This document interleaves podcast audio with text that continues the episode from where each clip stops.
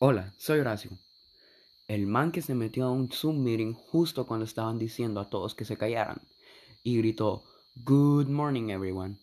Y el tema de hoy es recomendando discos. Y si no te gusta, pues leave the room. Pero por ahora, ya sabes, sentate, cállate y escúchame. A veces un artista nos encanta tanto que una canción al año no es suficiente. Entonces, para eso existen los discos. Y la verdad, sin los discos no habrían premios, porque sería raro solo tener canción del año, porque no hay un lugar donde pertenece. Ahora, todo encaja bien si tenemos canción del año, grabación del año y disco del año. Um, la verdad es que para los discos no tengo una filosofía como la que tenía con los libros. Um, los discos son nice porque es como el hit de un artista más otras ocho canciones con las que te vas a obsesionar si te gusta el artista.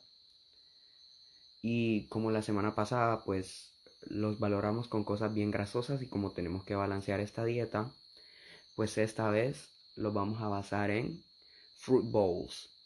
Así que ya saben, de 1 a 10 fruit bowls, dependiendo de cuán bueno esté el disco. Y también les voy a decir por qué, obviamente. Así que entremos al tema. Discos.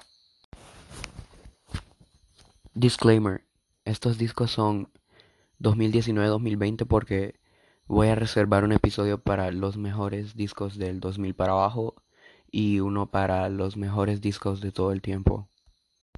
Ok, el primero en esta lista, um, de hecho, es el álbum que, por lo menos en pop, abrió el 2019 y es Thank You Next de Ariana Grande. Y les voy a dar el rating al final. Primero les voy a explicar por qué el rating. Pues la verdad es que el rating es alto, la valoración es alta, porque tiene más de tres, de tres canciones que, son, que fueron hits. Eh, tiene dos número uno y varios que son top 10 en las charts. Uh, le fue súper bien en ventas. Y además ya era como el séptimo álbum de Ariana Grande, entonces no se podía esperar menos. Y aparte de eso, estuvo nominado a Álbum del Año. Perdió la verdad porque tuvo la mala suerte de estar nominada con Billie Eilish, que también está en esta lista. Spoiler. Ah, ella solo tuvo la mala suerte de haber sacado un álbum el mismo año que ella. Y yo sí creo que el siguiente álbum que saque, que se supone que va a sacar uno este es ahorita en septiembre, pero yo creo que eso era falso. Eh, bueno, se supone que va a sacar un álbum y espero que con este sí gane álbum del año. Porque aunque Sweetener sí ganó el Grammy, no fue tan bueno como Thank You Next. Y las nominaciones hablan por sí solas. Así que 10 de 10 Fruit Bowls. Este es un Fruit Bowl de esos exóticos con maracuyá y dragon fruit y todo. Después viene Lover de Taylor Swift. Este álbum cerró el verano del 2019 y su último single salió en febrero, que fue The Man. Acaba de ganar mejor dirección. Eh, creo que es como tercera mujer en ganar mejor dirección y es la primera que ha sido mujer y artista. Entonces, Uh, Lover tiene un 9.5 de 10 y la verdad le quité el punto 5 porque hay canciones que sí son ridículas y yo creo que todo el álbum sufrió es, es del álbum es de los álbumes que peores ventas ha tenido para Taylor y yo creo que el álbum lo que más sufrió fue porque era su, primera, su primer álbum con nueva disquera y el primer álbum la nueva disquera es la que elige todo por el artista y aparte de eso eligió un primer single bien ridículo entonces como que el primer single le afectó todo el álbum. Y pues sí, solo por ese primer single pierde 9.5. Esto es un fútbol básico, o sea, sí está rico porque tiene mínimo y mango, pero no es 10 de 10, es 9.5. Y es su séptimo álbum, ¿verdad? Y la verdad sí esperaba un 10 de 10. Pero está bien, está bueno. 9.5. Después le sigue Melodrama de Lord. Este también estuvo nominado álbum del año, que la verdad no, no sé por qué perdió contra Casey Musgraves. The Golden Hour de Casey Musgraves es bueno, pero no merecía álbum del año. Tal vez mejor country, que no lo ganó, y por alguna razón sí ganó álbum del año. En fin, Melodrama de Lord Liability, excelente canción, es mi canción favorita de este álbum. Um, uy, se me olvidó mencionarles mis canciones favoritas de los álbumes anteriores. Bueno, lo voy a decir rapidito. Thank You Next, mis canciones favoritas son Bloodline, Imagine, uh, Thank You Next, obviamente, Break Up With Your Girlfriend, I'm Bored, NASA, uh, REM, ah no, REM es de Sweetener. Eh, ¿Cuál otro? Ah, bueno, después de Lover, mis canciones favoritas son Cornelia Street, uh, The Man, Lover y Death by a Thousand Cuts. Soon You'll Get Better, está bien cerca también de ser de mis favoritas. Y, ah, sí, volviendo a melodrama, mi favorita es Liability, por la letra y porque es profunda. Y mi segunda favorita es Homemade Dynamite, que hasta estuvo nominada a Canción del Año. En fin, Melodrama le doy un 9 de 10 porque tuvo bastantes canciones, pero pocas eran verdaderos trabajos de arte que merecían estar nominados a Canción del Año, como Liability o Homemade Dynamite. Entonces sí, 9 de 10. Este es un fútbol básico, pero el mínimo estaba como que medio negreado, ¿verdad?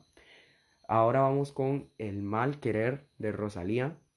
Este fue su segundo álbum, aunque se puede decir que fue su primer álbum con su debut álbum con disquera, porque el primero lo sacó como un trabajo para su universidad. Eso es lo que más me encanta de este artista, que este artista no es alguien que puede cantar o alguien que usa autotune, sino que es un artista que se preparó por cuatro años para hacer lo que está haciendo. Entonces, El Mal Querer es un 10 de 10, fue álbum del año en los Latin Grammys y se lo merecen. Mis canciones favoritas del mal querer son A ningún hombre, Malamente, Di mi nombre. ¿Cuál otro? Mm. Pienso en tu mirada. Esas son varias de mis favoritas del mal querer. El mal querer 10 de 10. Este sí es un fútbol todo incluido. 10 em, de 10. No, no puedo hablar mejor de este álbum de los mejores que escuché en 2019. Lastimosamente ya lo vine a escuchar ya hasta que había ganado el Latin Grammy, entonces no pude vivir el hype de esperar a que ganara o algo así. Pero sí estuvo excelente. Después, ahora tenemos de Lady Gaga, Chromatica. Y este álbum, sus singles estuvieron buenos, pero el álbum en total no fue un muy buen trabajo. Siento que trató de volver mucho como a su etapa del 2010 con canciones raras, movidas así pero la verdad le queda mejor la música lenta, la música triste. Pero sí, es buen álbum. Los singles son buenos. Stupid Love es bueno. Rain on Me ganó canción del año. Um, solo porque, bueno, solo por sus singles. Aparte tiene Sour Candy, es otra de mis favoritas. Entonces, por sus singles, tiene un, le doy un 8.5. Esta es como que un football hecho a última hora y lo trataron de hacer con mínimos muy viejos, si me entienden. no pun intended. Y, uff, ahorita sí uno bueno. Entonces, ahora tenemos Cause I Love You, la versión deluxe de Lizzo, nominada álbum del año, perdió, uh, pero ganó tres Grammys, tres de sus canciones, y dos de ellas no fueron singles, que ganó Best RB y Best Modern RB por eh, That's Exactly How I Feel y ganó Best Pop Recording for Truth Hurts, aunque debería haber estado nominado en la categoría de rap porque es una canción de rap. Pero sí, básicamente estas son mis favoritas de este álbum, son Truth Hurts, Exactly How I Feel, Juice, Jerome. Le doy un 10 de 10, súper merecida la nominación. Esta es otra mujer que tuvo la mala suerte de estar nominada con Billie Eilish. Si hubiera estado nominada en el 2019 se lo hubiera llevado, aún encima de Lord. Entonces, 10 de 10, excelentísimo. Y la verdad sí estoy expectante a ver qué sigue de Lizzo, porque ya lleva varios, varios, varios meses sin sacar música nueva. Entonces, ahora sigue Kid Crow de Conan Gray.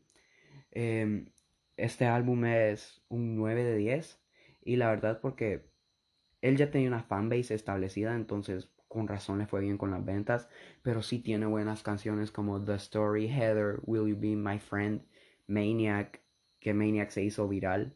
Y, es su debut álbum, es su debut álbum. Y la verdad sí, sí se merece el rating que le voy a dar, que es un 9 de 10. Excelentísimo, las canciones son buenas.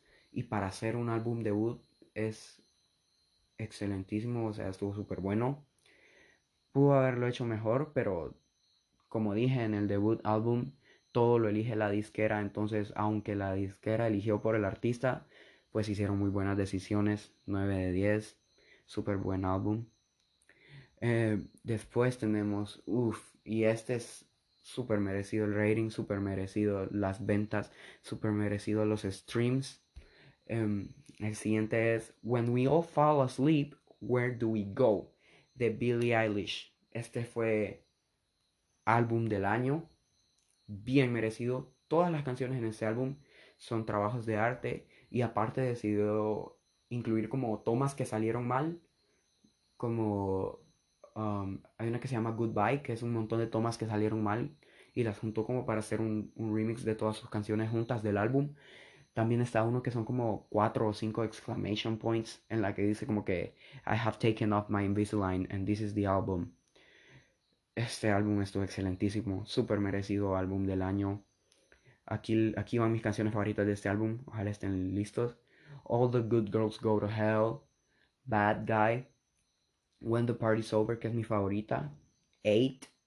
Uh, tengo entre mis favoritas también, porque la verdad todo el álbum no es, pero también está I Love You, I Love Milo, Listen Before I Go y muchísimas más. Este es un 10 de 10 y muchos dicen que no fue merecido el gane de, de Billy en los Grammys y yo siento que por lo menos álbum del año sí fue merecido y siento que hicieron lo mismo con Taylor Swift cuando, cuando ganó álbum del año con Fearless, sí, ganó con Fearless.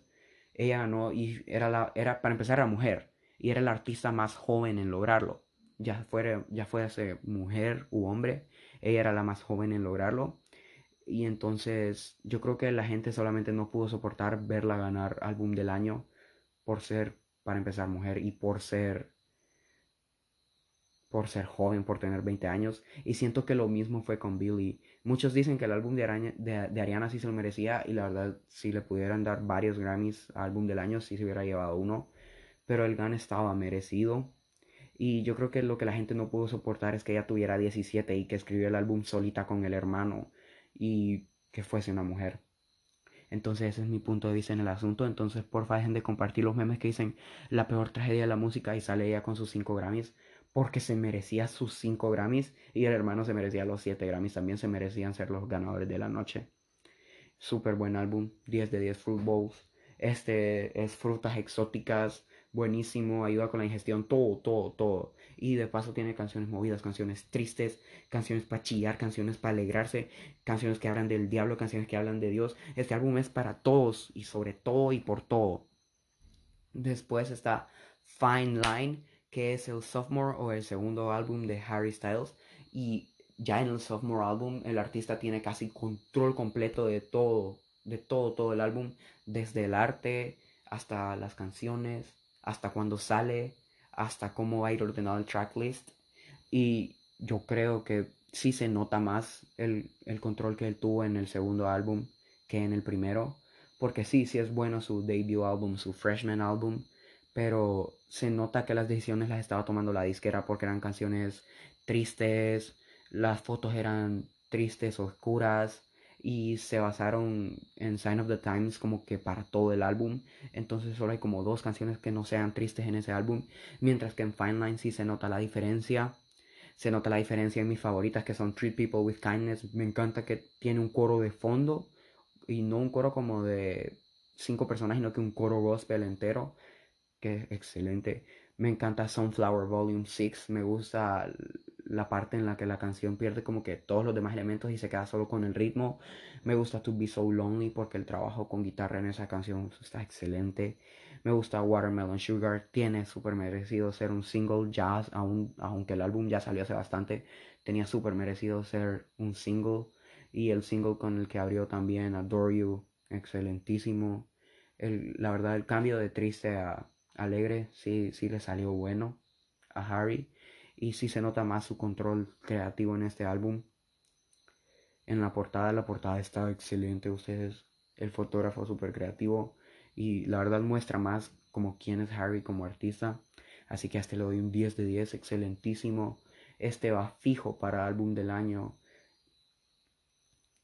Va fijo para álbum del año y fijo también va para recording del año. Va, recording es grabación del año. Va fijo para canción del año también. Así que 10 de 10. Y por último, uff, y este si, si bien que Fine Line va fijo como nominado para, para estas categorías, el, el, último, ustedes, el último que les tengo ya para cerrar, este es ganador de álbum del año y además esta artista ya, ya, ya la mencioné anteriormente acá y es Folklore de Taylor Swift. El, los cambios de género le sientan bien y ya se nota que es su sophomore álbum con la nueva disquera porque se nota su control creativo. Me encanta que todo el álbum está basado como en una historia que empieza con como escribiendo una carta como que The One empieza como que me hubiera encantado que hubiera sido vos, that you would have been the one.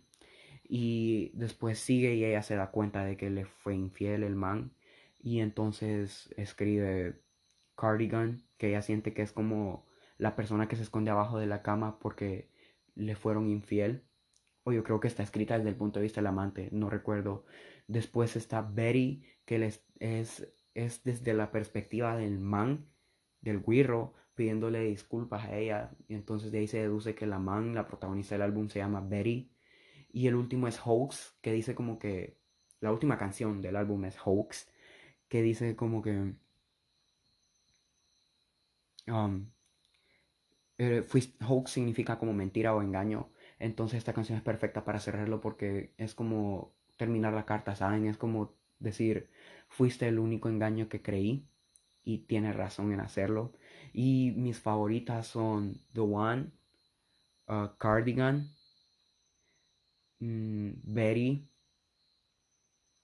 Exile con Bon Iver, Mirrorball, Illicit Affairs, Hoax, This Is Me Trying, Seven y August también. Este es 10 de 10, ganador de álbum del año y súper merecido. Y lo que más me emociona es que aparte de saber que lo más probable es que gane álbum del año porque lleva bastantes semanas en, el primer lugar del Hot 200, es que va a ser el tercero de Taylor, entonces ella va a empatar como para, empezar la primera, la primera mujer con más Grammys ganados y ella va a empatar con Stevie Wonder y no sé si es Elton John o Frank Sinatra, pero con Stevie Wonder y otro man que es blanco uh, van a empatar con The Most Grammy Wins, con los más ganes de Grammy para álbum del año, que se lo tiene súper merecido el tercer Grammy de álbum del año. 1989, cambio de género, álbum del año. Fearless, cambio de género, álbum del año. Folklore, cambio de género para Taylor, álbum del año.